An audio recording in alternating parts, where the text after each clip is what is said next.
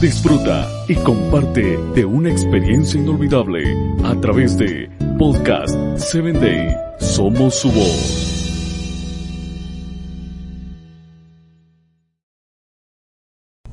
Nuevamente bienvenido a Hombres de Valor. Es un gusto para mí el que estés escuchando este podcast. Quiero invitarte a que compartas con tus amigos, familiares y te conviertas en un hombre de valor. También te recuerdo que nos puedes escuchar por Spotify.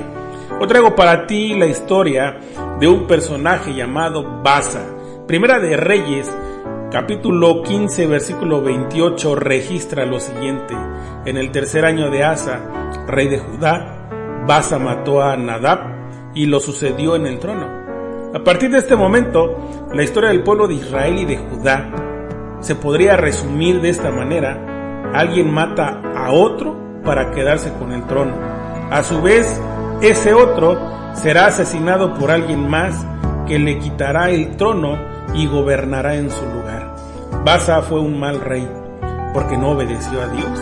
Es interesante detenerse a pensar que en el relato bíblico el buen rey o el mal rey no tiene nada que ver con definiciones políticas o económicas, ni está relacionado con construcciones realizadas o monumentos levantados. No, siempre, sin excepción, esta categoría está relacionada con la obediencia o no a los mandamientos divinos. De la misma manera, tu vida y la mía serán juzgadas por el mismo principio. Basa fue el instrumento humano para cumplir una profecía divina. Apenas tomó el poder, mató a toda la familia de Jeroboam el profeta había avisado al rey lo que ocurría como consecuencia de su postura desobediente. La palabra profética se cumplió pocos años después. A veces Dios demora un poco en otras circunstancias, es más rápido, pero siempre actúa. El último comentario que la Biblia presenta sobre Baza en este capítulo es que él hizo lo que ofende al Señor, pues siguió el mal ejemplo de Jeroboam, persistiendo en el mismo pecado con que éste hizo pecar a Israel. Primera de Reyes, capítulo 15, versículo 34. No es una buena finalización para la vida de un ser humano.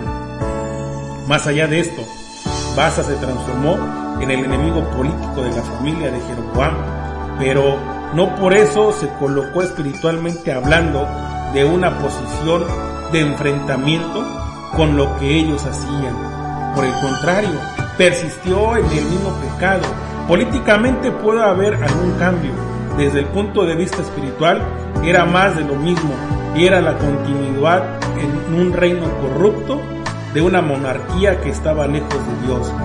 Cuando contendamos con el enemigo de Dios, no podemos hacerlo a medias, solo en algunos aspectos, solamente en algunos sentidos, el enfrentamiento con la maldad debe ser total y absoluto, sin poder aceptar ningún tipo de acercamiento, ninguna negociación, porque entre la luz y las tinieblas, entre el bien y el mal, no hay punto de contacto. Quiero invitarte a que me escuches en mi próximo episodio.